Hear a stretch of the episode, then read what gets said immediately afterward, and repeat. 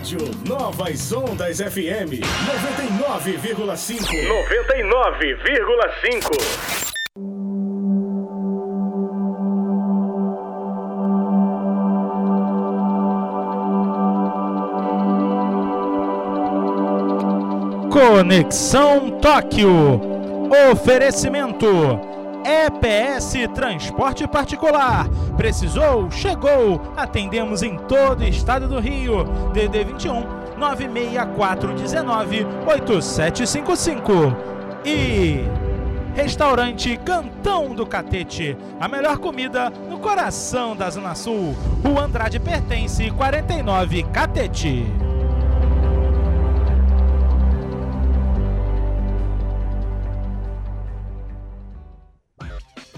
Esporte Metropolitano. Aqui, a emoção é de verdade.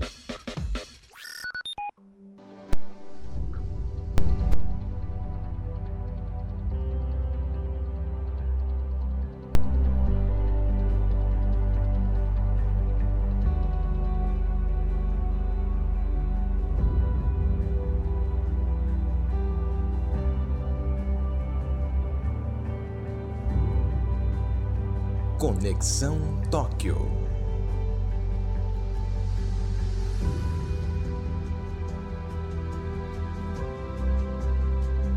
Os Jogos Olímpicos são mais do que somente esporte. Os Jogos Olímpicos significam união, união de povos, união de crenças, união de ideias, amizade, cumplicidade, o esporte na sua essência. Há mais de um ano, o mundo do esporte ficou em dúvida. Será que não vamos ter os Jogos Olímpicos de 2020? Será que Tóquio não vai ver a nata do esporte em solo japonês? Tóquio 2020 já vai ser uma Olimpíada diferente. Simplesmente não vai ser mais em 2020, e sim em 2021. E por isso, ser uma edição de Jogos Olímpicos tão atípica, a Rádio Esporte Metropolitano te convida a mergulhar no sonho olímpico e ir atrás do pódio. Você está no Conexão Tóquio. Conexão Tóquio.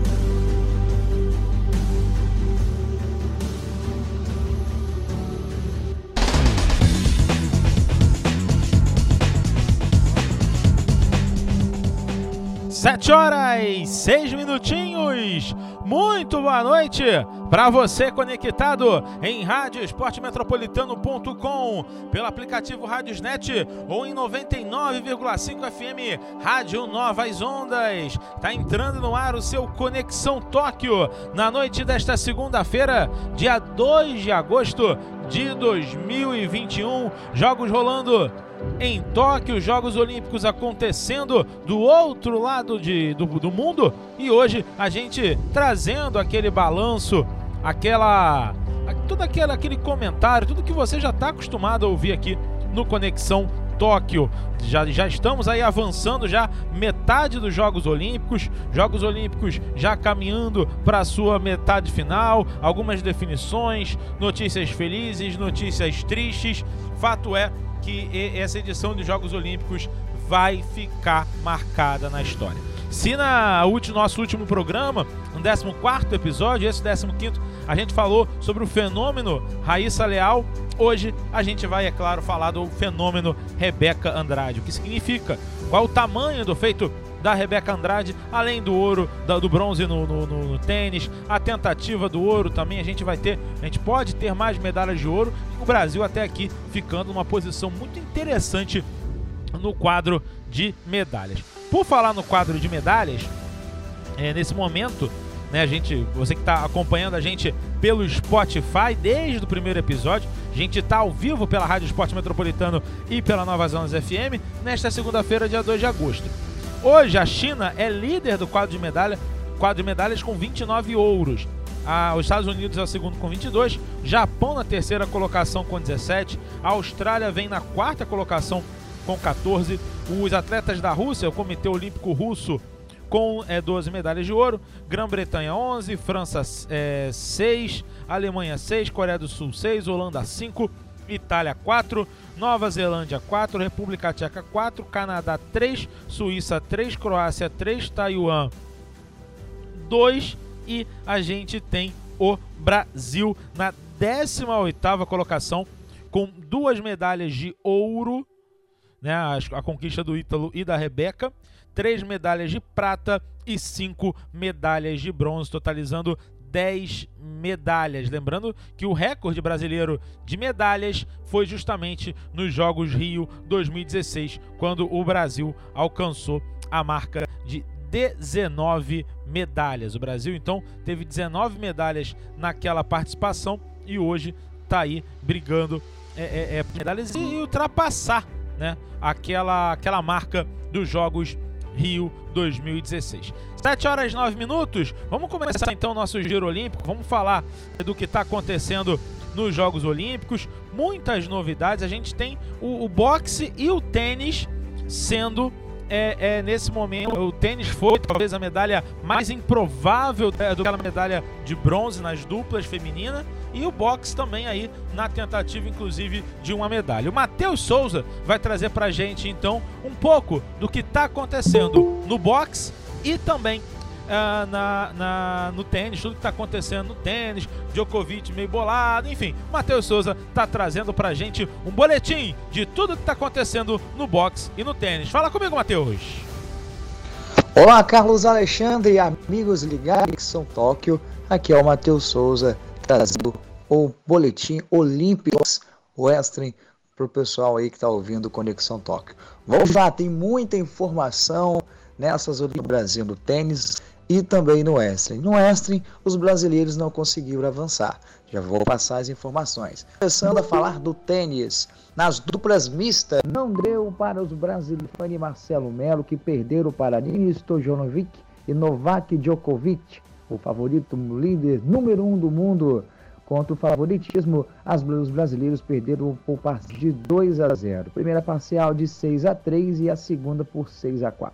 Com os resultados, os sérvios avançam às quartas de final para enfrentar o ganhador da partida entre os norte-americanos, Radeb Han e Bethany Mattek-Sands, os alemães Kevin Krestes e Laura Singmund. No tênis de mesa, não deu para o brasileiro Hugo Calderano, que era favorito à medalha nessa Olimpíada de Tóquio. Hugo Calderano, após levar o Brasil de forma inédita às quartas de final do tênis de mesa, por medalha ao perder para o alemão Dmitry Ostrov de virada por 4 sets a 2. Na última parcial, o motivado Ovtcharov venceu o brasileiro por 11 a 2.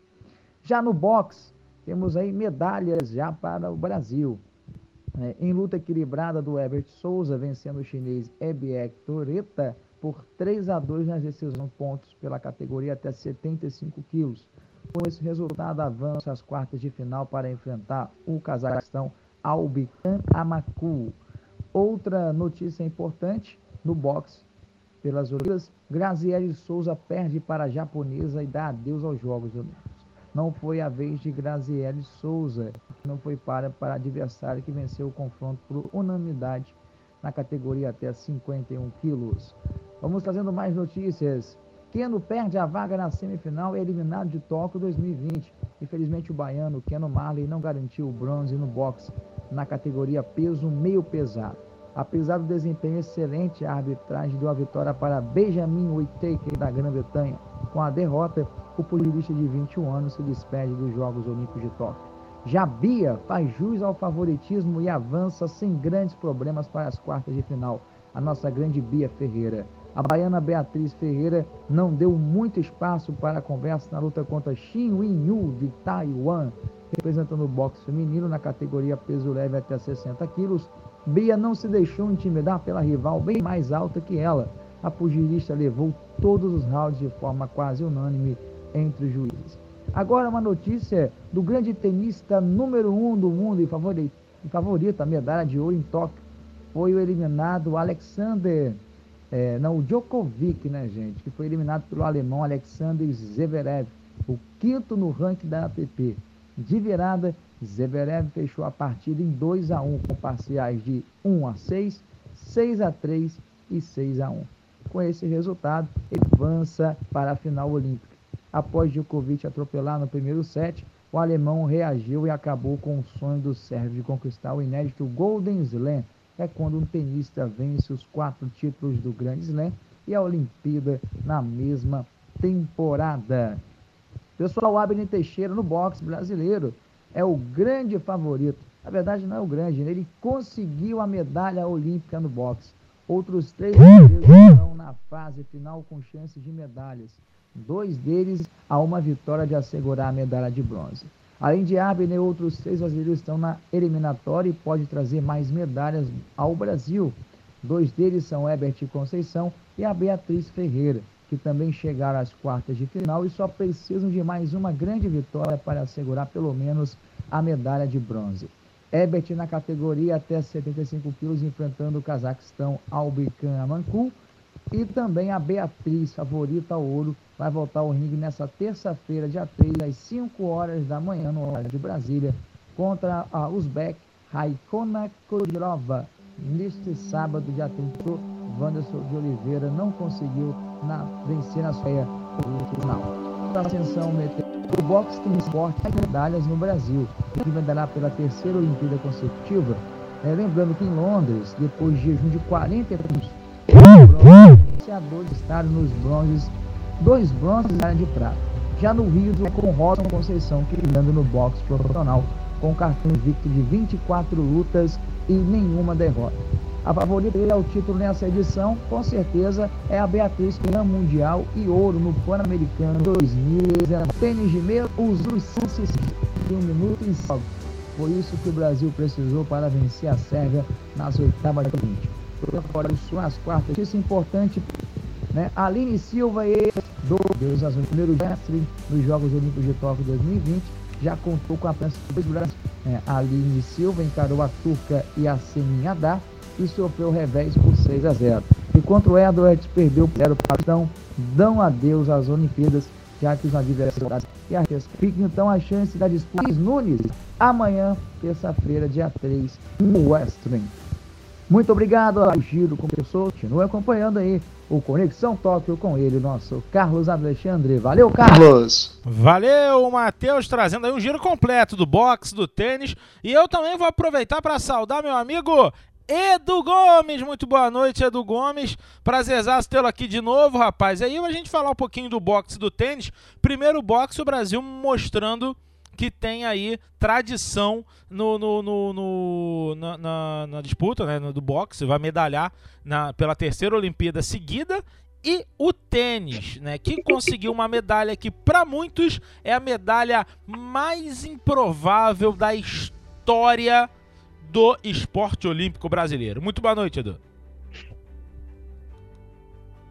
Muito boa noite, Carlos Alexandre. Boa noite a todos que estão nos ouvindo em mais um Conexão Toque. Agora a gente aí dentro já dos Jogos Olímpicos, tudo já rolando e a gente acompanhando de perto aí o desempenho não só dos brasileiros como dos jogos como um todo. E é verdade, Carlos, assim, o boxe a gente já tem pelo menos duas medalhas garantidas, né? Tanto o Herbert Conceição como a Benê Teixeira que já foi aí falado muito bem pelo Matheus Souza é, são semifinalistas, então como o boxe tem uma tradição já, lembrando que o boxe é um esporte milenar, e sempre que a gente fala, é, é, perdão, milenar não, mas é um esporte secular, e sempre que a gente fala de esporte, é, do boxe enquanto uma prática esportiva, é sempre bom destacar as origens populares do que é o boxe, né? O boxe é um esporte que nasce lá no século XIX com a classe operária, desde muito cedo se inseriu nos Jogos Olímpicos, e eles têm a tradição de terem duas medalhas de bronze, né? Muito curioso que não tem disputa do bronze no boxe. O Brasil já tem aí dois semifinalistas que já tem medalha garantida. O Abner, como foi falado pelo Matheus, é um dos favoritos para ganhar a medalha de ouro também.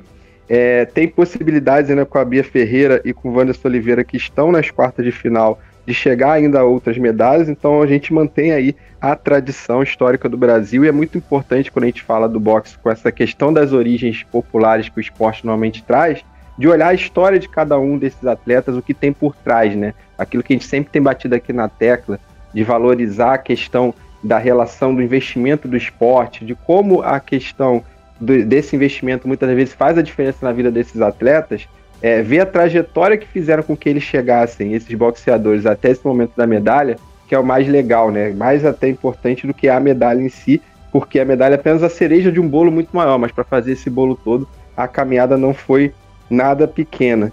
E no tênis, a Luísa e a Laura chegaram realmente ali aos 48 do segundo tempo, né? A Luísa, para quem não conhece, é uma das principais tenistas. É, hoje é, tá entre as 25 ela melhores é do mundo. Ela é a nona. Ela é a nona. Ela é a nona no da, ranking mundial, né? Exatamente, ela é a nona no ranking. Então, a, a Luísa, só que é um, é um detalhe bem importante, né? A Luísa não disputou o torneio de Roland Garros meses atrás, que seria classificatório para as Olimpíadas, porque ela teve uma crise de apendicite. Eu já tive apendicite, não sei qual ouvinte já teve. E por mais que a recuperação não seja a mais longa possível, você em dois, três meses está disputando uns Jogos Olímpicos e sem medalhista, é, de fato, foi um, uma caminhada que não era esperada, né? E ela acabou jogando com a Laura, a Laura Pegosi, que não estava entre as principais do mundo, a Luísa normalmente faz dupla com uma atleta americana. Elas, em cima da hora, conseguiram passagem, toda a organização, a burocracia que tem sido dias antes do início dos jogos, conseguiram ir para Tóquio e de fato conseguiram uma medalha aí improvável, mas muito boa para nós brasileiros aqui comemorarmos. Lembrando que o Brasil já teve medalhas improváveis em outros momentos, mas provavelmente na história, Carlos, essa deve ser uma das principais, se não a principal, dentre as que não eram esperadas. É, o Fernando Meligeni no tênis conseguiu um quarto lugar em Atlanta tinha sido a melhor colocação do tênis brasileiro na história dos Jogos Olímpicos e a Laura e a Luísa conseguiram essa façanha que foi uma medalha de bronze, que poderia até ter sido prata ou ouro, porque fizeram um jogo contra as suecas, um jogo apertado, perderam por 2 sets a 1, num jogo apertado e quase, quase avançaram na direção da final, mas a medalha de bronze, amigo, que medalha conquistada no suor conquistada na luta. 7 horas e 21 minutos e na madrugada de hoje para amanhã a gente tem a semifinal do futebol masculino. A gente vai ter Brasil e México, reedição da final do Torneio Olímpico de Futebol de Londres 2012. Na ocasião, melhor para os mexicanos que ficaram com ouro. O Brasil ficou com a medalha uh, de prata na ocasião e depois veio a conquista na Rio 2016, a inédita medalha de ouro olímpica que a CBF queria há tanto tempo. E para amanhã o time brasileiro é, é, tem ali o Matheus Cunha, que ainda não se sabe se ele terá condições ou não de jogo. Muito provavelmente ele não vai conseguir jogar. É bem provável que o Renier entre ele na vaga dele. Tem uma característica diferente, mas o Renier pode jogar ali também. De repente o Richarlison é, atuar um pouco mais centralizado. Se bem que eu gosto do Richarlison pela ponta. E o Pombo, né, Edu, tá sendo o principal jogador do Brasil nessa edição de Jogos Olímpicos, sem a menor sombra de dúvida. Ele é o cara que está sendo protagonista nessa edição de Jogos Olímpicos. É, exatamente, Carlos. O Brasil, eu sempre é, digo que a medalha de ouro de 2012 capturada anos anteriores, né? 2008 o Brasil já tinha tentado a Argentina, né? A Argentina até do Leão, que acabou depois chegando na final e sendo campeã. O Brasil o Brasil perde o ouro para o México em 2012. É, só que aquela, aquela, aquele sentimento da prata de 2012 fez com que, não, em 2016, jogando em casa, nós temos que conseguir esse ouro inédito, né? E foi tudo trabalhado para que esse ouro viesse de fato a ocorrer. Ocorreu, mas de certa maneira deixou também aquele, aquela responsabilidade né, do Brasil, que é pentacampeão mundial na Copa do Mundo de Futebol Masculino, trazer essa responsabilidade também para os Jogos Olímpicos de tentar defender a medalha de ouro agora em Tóquio 2020-21. E acredito que o Brasil é o maior favorito de fato, talvez quatro que estão ali na semifinal, é o Japão, donos da casa, conseguiram a chegar Espanha... no... A Espanha é perigosa, a Espanha é perigosa também. O time espanhol Exatamente. Eu, né?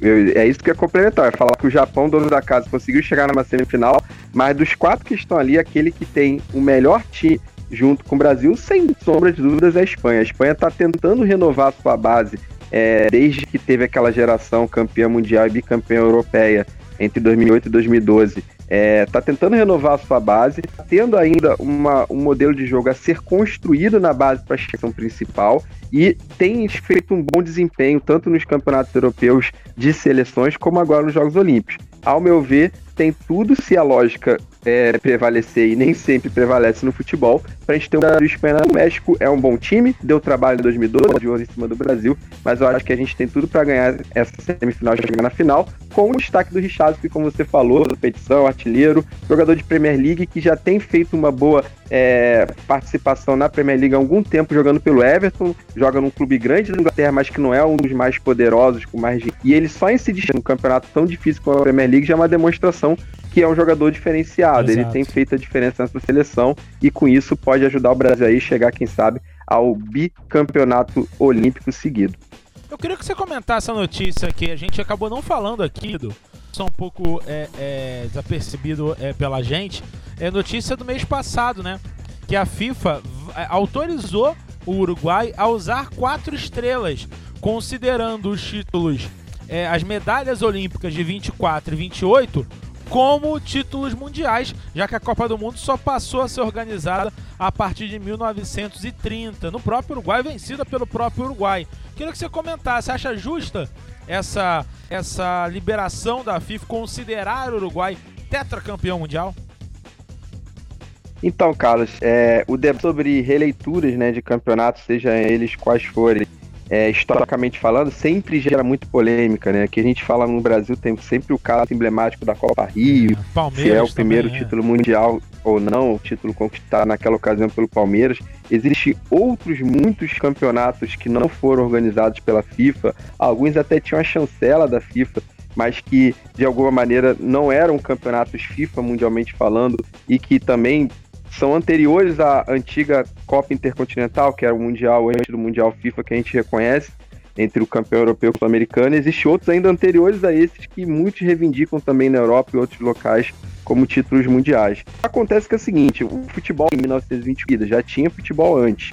Em contrapartida, é, com o reconhecimento da FIFA, só tem a partir de 1924. Porque os dois títulos do Uruguai são muito característicos e específicos, né? O Uruguai ganha a Olimpíada em 1924, depois ganha o Bio Olímpico em 1928, ganha a Copa do Mundo, que é a primeira organizada pela FIFA, que ocorreu inclusive no próprio Uruguai em 1930, e depois vem em 1950, Copa essa que ocorreu aqui no Brasil, vencendo a própria seleção brasileira por 2 a 1 na final, naquele evento que ficou conhecido como Maracanazo, né? Então o Uruguai sempre usou, na verdade, as quatro estrelas. Agora ele está tá tendo, entre aspas, o direito de usar com a chancela da FIFA.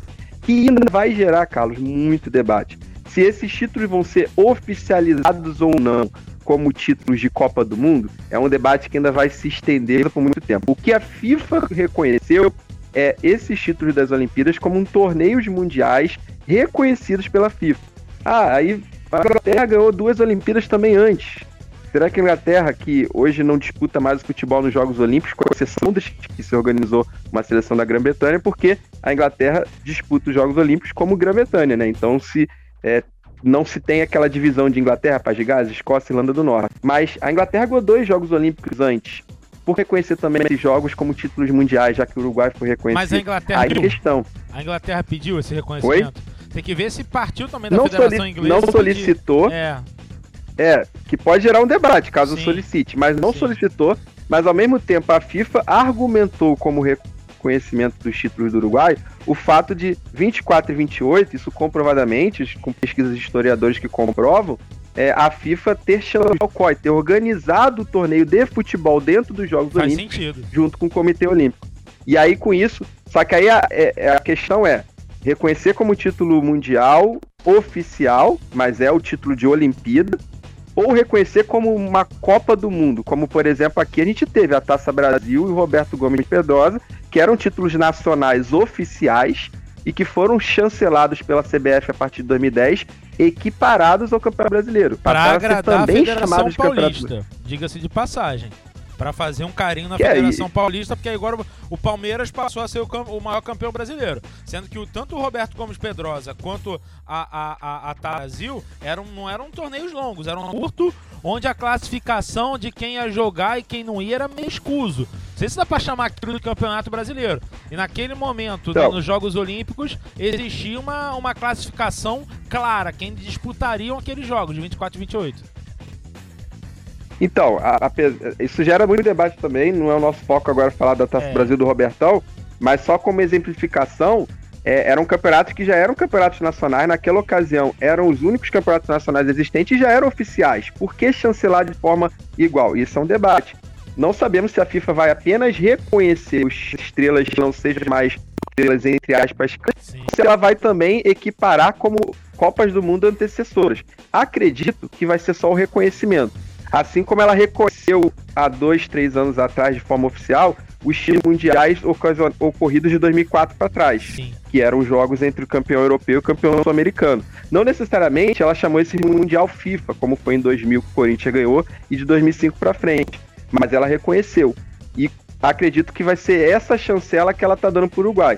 Agora chamar o campeonato de, dos Jogos Olímpicos como Copa do Mundo eu acredito que até por uma questão de brilho e de diferenciação que a FIFA quer, quis ter a partir de 1930 em relação ao COI, aí eu já acho mais difícil. Mas a FIFA é porque em 24 e 28, mesmo sendo dentro dos Jogos Olímpicos, a FIFA participou da organização do Campeonato de Futebol. E em Jogos Olímpicos ou em jogos poliesportivos regionais, como os Jogos do Centro-Americanos e do Caribe, Jogos Olímpicos Latino-Americanos, é, federações de modalidades específicas organizarem dentro dos jogos maiores. Isso aconteceu algumas ocasiões. Pois é, se você se interessa essa questão entre FIFA e COI, dá uma. Você a, a, vai lá no Spotify, né?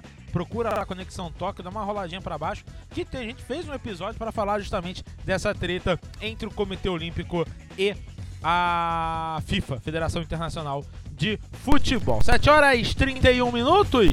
Vamos falar. Vamos falar um pouquinho da disputa do vôlei, que, amigo, é. O vôlei tá deixando a gente de cabelo branco. O Edu Gomes, que é aquele famoso careca cabeludo que tá começando com as entradinhas maroto na testa, matei um coque samurai, tá ficando mais careca ainda, porque os jogos do vôlei masculino, eu vou te falar, amigo, como diria Galvão Bueno, é teste pra cardíaco, amigo. Tá chegando o Felipe Viana, que é um cara muito bacana pra tratar da gente, pra falar com a gente sobre o vôlei. Boa noite, Felipe Viana.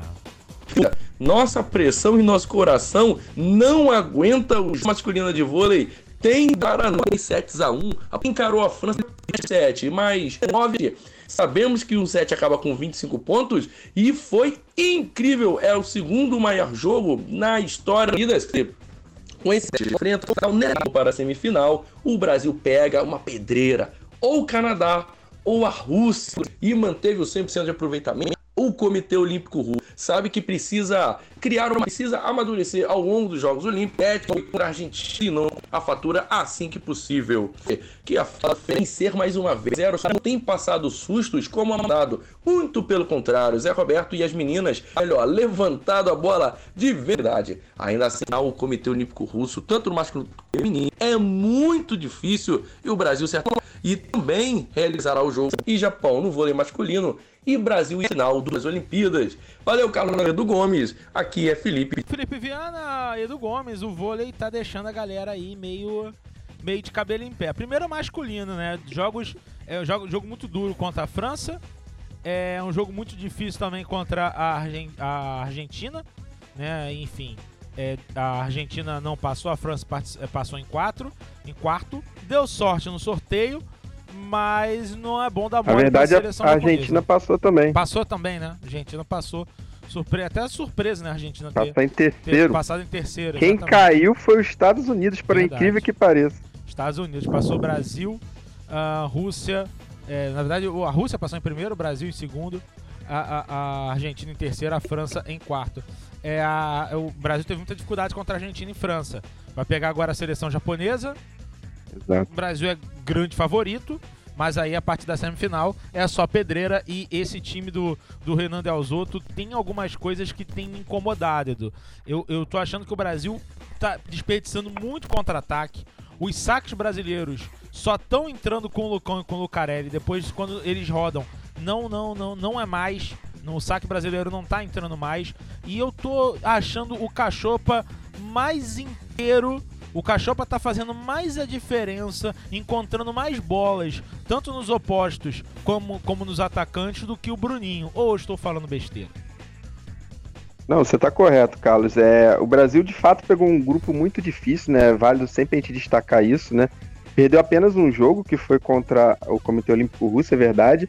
mas venceu dois jogos por 3 a 2 né, contra a Argentina e contra a França. A gente falou até semana passada da Argentina, né, que eu falei que vinha, era uma seleção que vinha crescendo nos últimos tempos e que deixou de fora os Estados Unidos, que há pouco tempo estava ganhando medalha de ouro em cima do Brasil nos Jogos Olímpicos. Então, assim, é, os Estados Unidos ficou em quinto lugar na chave, é, foi eliminado, passaram quatro. A Argentina, se tivesse ganho aquele jogo do Brasil, que era extremamente possível ter ocorrido, o Brasil poderia ter ficado, é, se não eliminado, com a mesma campanha que teve a Argentina, de três vitórias e duas derrotas né, na primeira fase.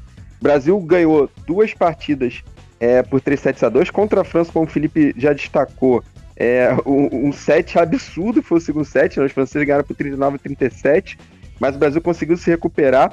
Mas eu ainda acho que a seleção masculina, diferente da feminina, que apesar de a masculina ser a atual detentora da medalha de ouro, né, a feminina já tem um trabalho muito constante do Zé Roberto, né? Que foi bicampeão 2008 2012, caiu nas quartas, é verdade, para aquela seleção da China, que inclusive já está até eliminada esse ano, para nossa sorte, entre aspas, mas tem tudo agora para tentar buscar essa medalha de ouro a seleção feminina. Na masculina, eu ainda vejo essa transição de trabalho pós-Bernardinho, pós-ciclo Bernardinho, ainda não consigo encaixar 100% essa seleção com a mesma confiança que a gente já teve outrora. O Brasil ainda hoje é muito dependente dos seus maiores pontuadores, como Wallace e Lucarelli, que foi um jogador espetacular no jogo contra a França. O Lucão também fez uma partida muito boa. É, mas a gente tem essa questão do Bruninho, muitas das vezes tem altos e baixos, a gente tem suplentes que não estão entrando às vezes com o mesmo pique. Então, de certa maneira, acaba cansando muito desses jogadores principais que tem que.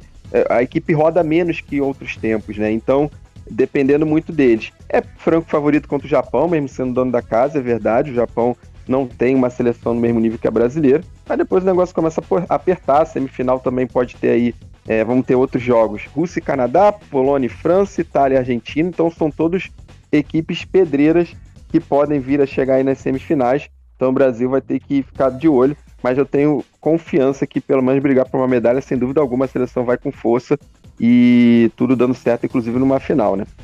E no feminino as coisas são mais tranquilas, né? O Brasil nada de braçada na quadra. É, exatamente. É como eu falei, o feminino tem um trabalho mais sólido que teve uma pedra no meio do caminho.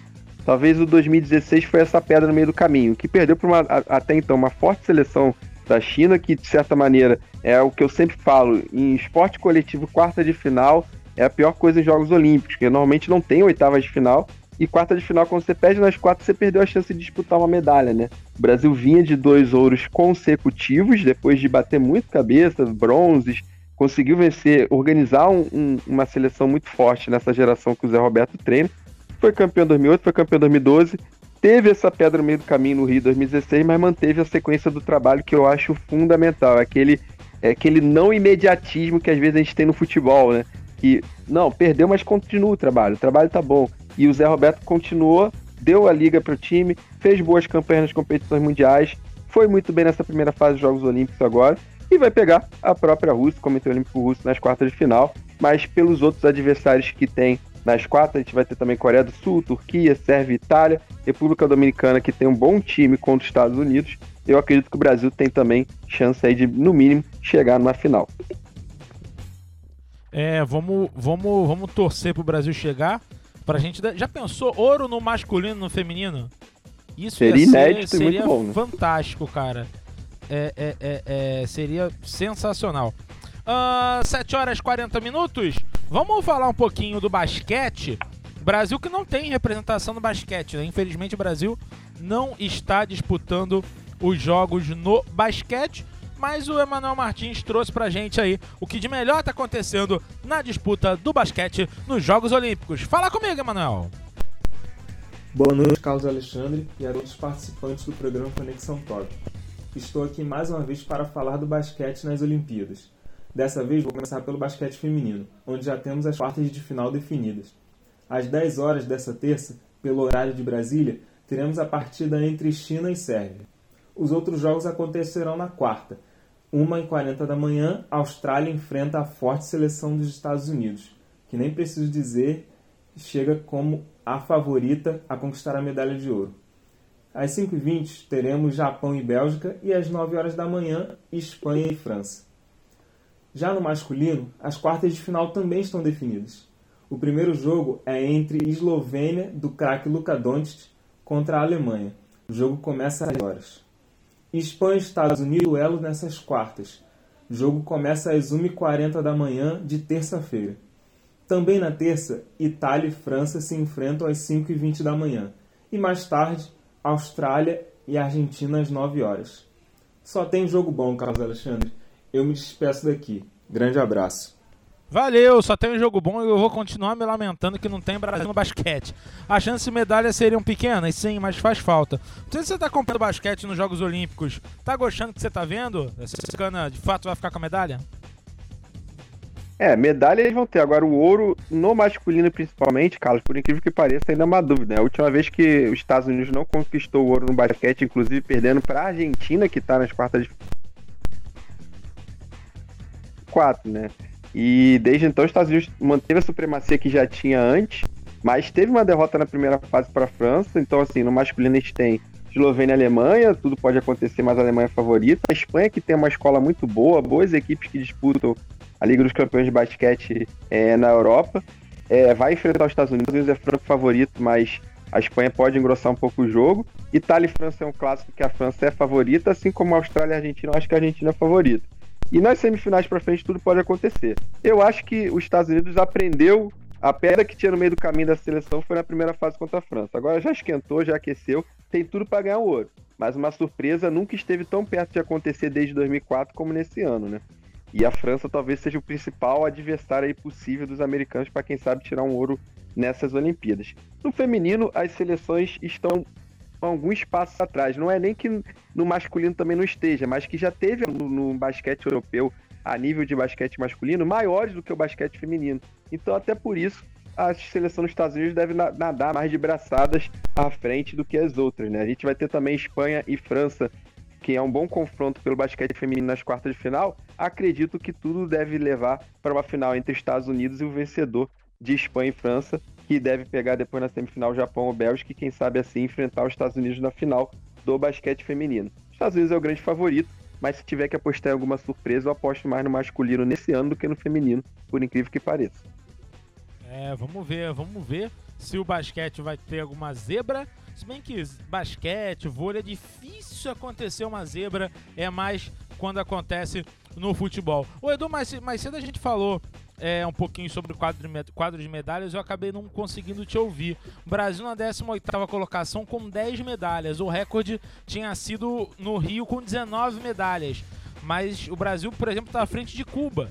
Né? Então, o, o, você vê que, que o, o, Brasil, nesse momento, é, os Jogos Olímpicos é, é, de 2020, Tóquio 2020, estão sendo é, é, legais sob o ponto de vista de desempenho para o Brasil? É, a gente ainda tem bastante coisa a ocorrer, né? A gente tá chegando aí praticamente na metade dos jogos, mas medalhas possíveis. O nosso recorde são 19 medalhas, nós já temos 10. Mas duas do boxe, pelo menos, garantir. Já sabe que a a gente já. É, gente tiver expectativa positiva de futebol masculino, duas medalhas no vôlei. Então, toda essa conta vôlei já pode subir, praia, né? né? A nossa expectativa. Exatamente, vôlei de praia que sempre medalha tem chance de medalhar. Então, assim, a expectativa é que a gente tente bater pelo menos os 19 dos Jogos de 2016. Se conseguir isso, considerando o ciclo olímpico conturbado devido à pandemia e a falta de investimentos que deveriam ter pós-Rio 2016 e que não existiram, já vai ser um grande feito. O que demonstra também a luta que nossos atletas possuem como eles batalham. Né? Eu ouvi muito em redes sociais, Carlos, no senso comum, os leigos aí de rede social que se acham especialistas falando é, ah, fulano ficou em vigésimo, é muito ruim. Beltrano chegou na final, terminou em oitavo. Essa galera não sabe o esforço que é para se tornar um esportista olímpico, ainda mais no Brasil, né? E só de estar lá, e muito mais ainda, só de estar com o é um grande feito. A medalha é uma consequência, mas só de ele fazer o melhor, o atleta ou a atleta fazer o melhor lá em Tóquio, já é um grande feito, tem que ser valorizado, seja lá qual for a posição. E isso já é uma demonstração que a gente tentando, chegando perto do que foi o Rio 2016, que é onde a gente jogou em casa, é, no ano pandêmico, para mim já é um grande feito e que explicita cada vez mais que o nosso país tem condições de bater de frente com as maiores potências desde que haja investimento, né? Exato, precisa ter investimento. Essa é a palavra. Como, por exemplo, é, o, o, alguns clubes, né? A gente conversou aqui, por exemplo, com é, é, o, o, diretor de esportes olímpicos do Flamengo ele falou, né?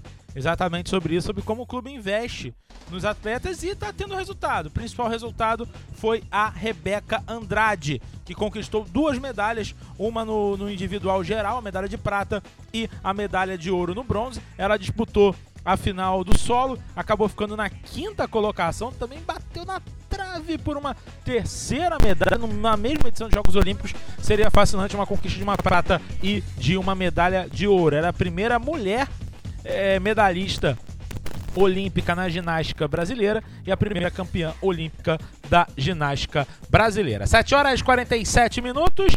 Vamos falar um pouquinho sobre a ginástica, então?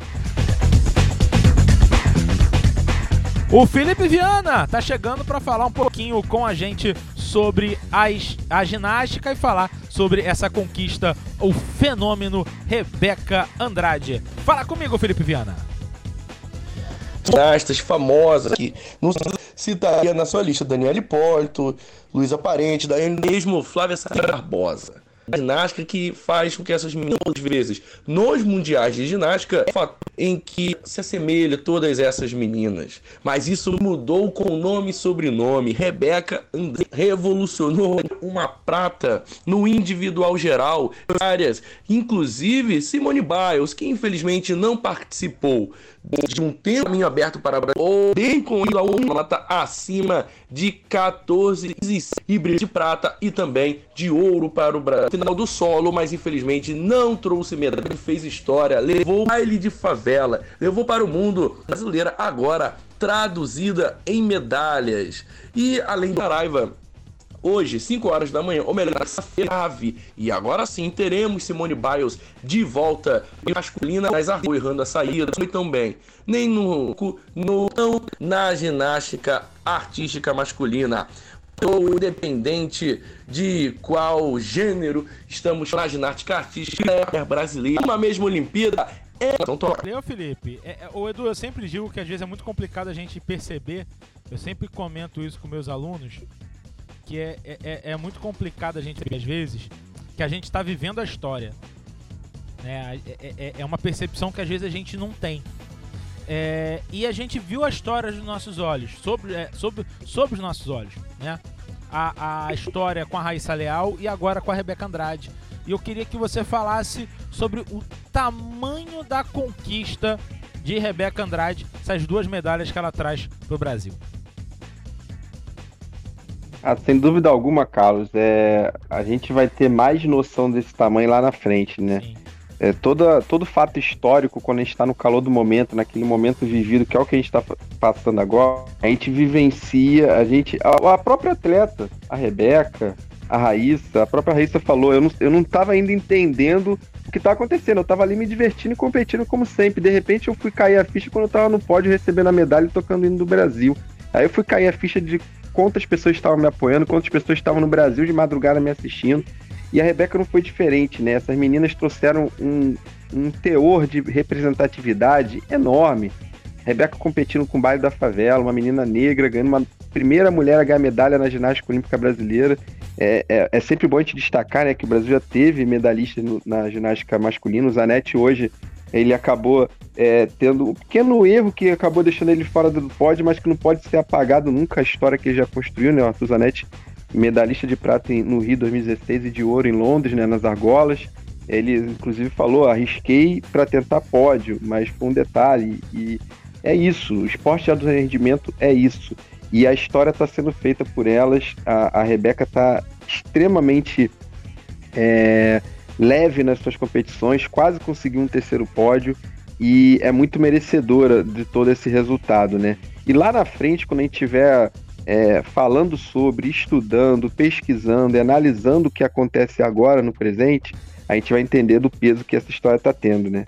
Uma mulher negra que trouxe uma representatividade para a ginástica, que era um esporte que até então nenhuma mulher brasileira tinha ganho medalhas, conseguir, com a música que ela escolheu, que tem uma representatividade popular, uma representatividade que traz uma pegada que representa parte da população brasileira de uma forma singular. Então, tudo isso, sem dúvida alguma, vai ser objeto de estudo ainda de muito pesquisador do esporte lá na frente, Carlos.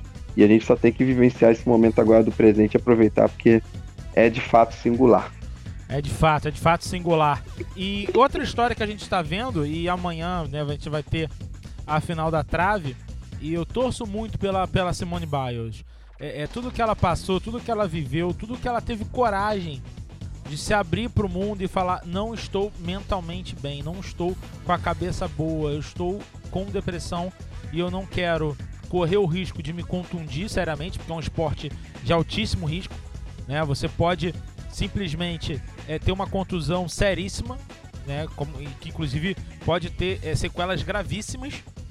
Uh, e, e, ela teve a coragem de falar que não estava bem e abriu mão de uma série de finais e agora vai disputar uma, uma, uma final e, e eu torço muito para que ela consiga uma medalha porque eu acho que ela merece, Edu. Não, exatamente. Uma coisa que a Simone deixou muito muito claro pra gente que foi uma mensagem que eu acho que com o peso que ela tem de ela entrou nessas Olimpíadas como o maior nome dos Jogos Olímpicos provavelmente ou um dos maiores pelo sem menos Michael né? Phelps no... sem sem ela acabou ficando como esse como esse grande com o holofote todo para ela né? Exatamente até pela questão das, da quantidade de medalhas que ela poderia vir a ganhar né?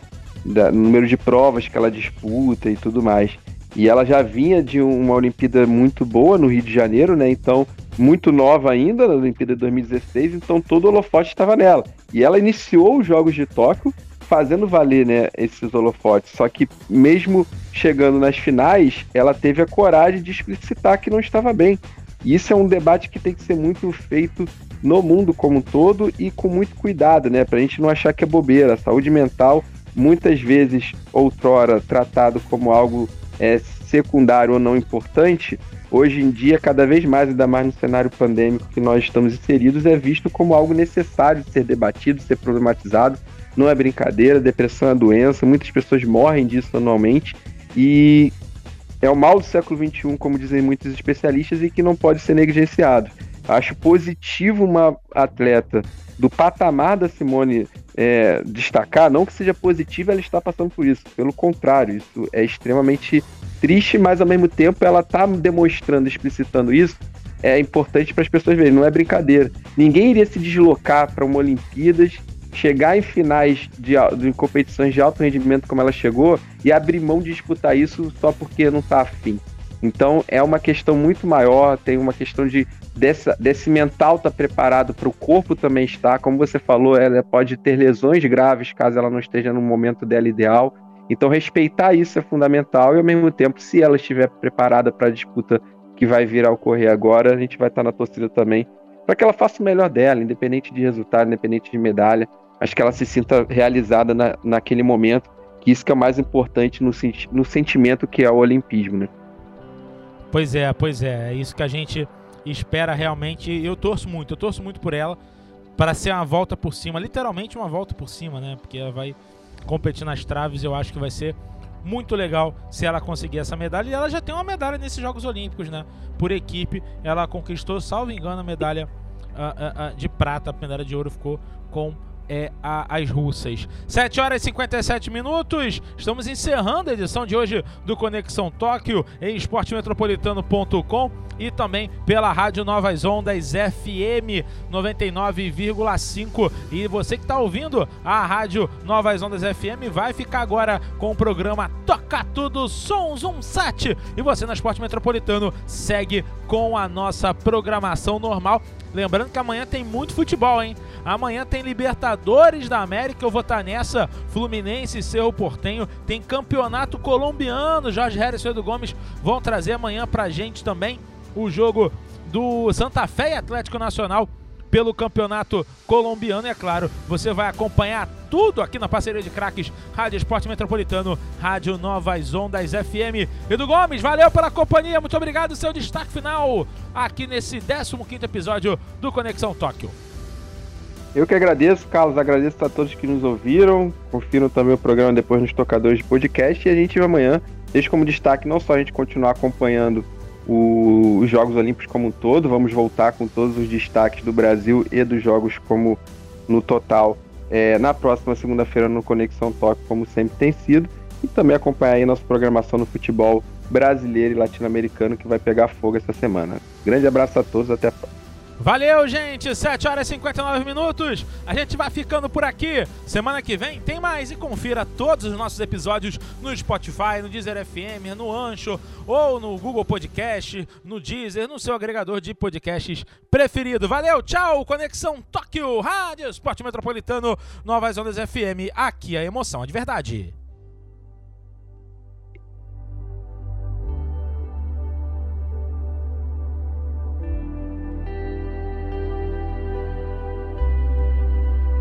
うん。